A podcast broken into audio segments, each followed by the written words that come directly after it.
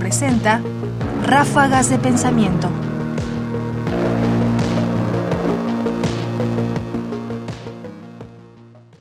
Utilizar Internet para estudiar.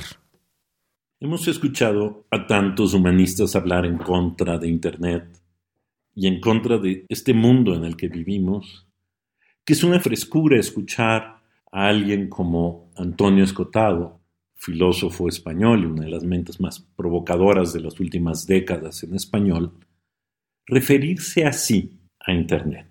Escuchemos.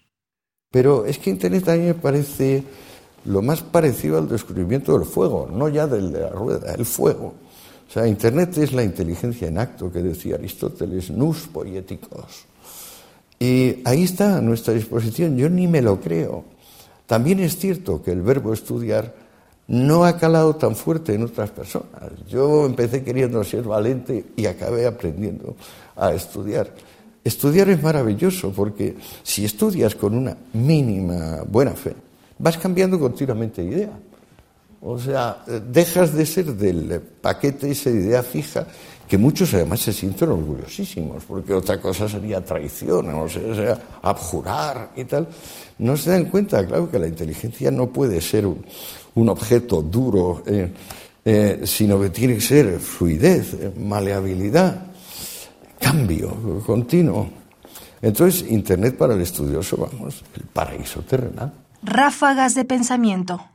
Antonio Escotado ha comparado Internet con la aparición del fuego. Y quizás tiene razón. Y yo coincido absolutamente con él. Internet es quizás la herramienta más poderosa para aprender y quizás aprender es lo más importante. Antonio Escotado Espinosa, fragmento tomado de una entrevista conducida por Alfonso Armada para la Fundación Juan March, 27 de diciembre de 2014. Comentarios: Ernesto Priani Saizó. Producción: Ignacio Bazán Estrada. Más información en la página ernestopriani.com. Busca el podcast en www.radiopodcast.unam.mx diagonal podcast.